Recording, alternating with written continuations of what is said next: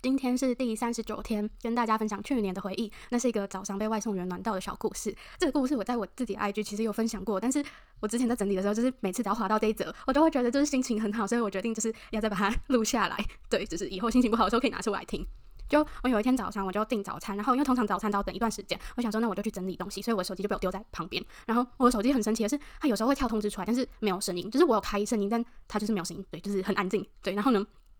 我那时候就整理到一个段落之后，我就下去拿我的早餐。然后我开门的时候，就看到门口有外送员站在那边。我就想说，会不会是其他人又订东西？因为不是每个人就是都用那个什么刷卡，对，有些人可能还是现金付，对，所以我就想说应该是在等其他人吧。然后结果那个外送员就问我说：“我是叉叉叉。”我就说：“对。”然后他就跟我说，他怕其他人就是把我的餐点拿走，所以他就在楼下等我，就是把餐点拿走之后他再离开。然后我当下听到，我就觉得天哪，怎么可以就是这么贴心？对。然后我上了上楼之后，我看了一下手机，才发现就是对方是有传讯息给我的。然后。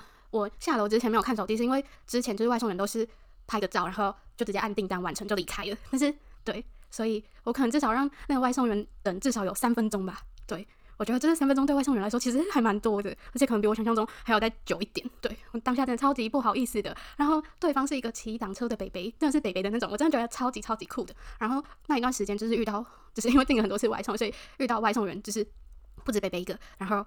大多数都很贴心，对。不过这个北北就是我自己比较有印象的，所以就跟大家分享。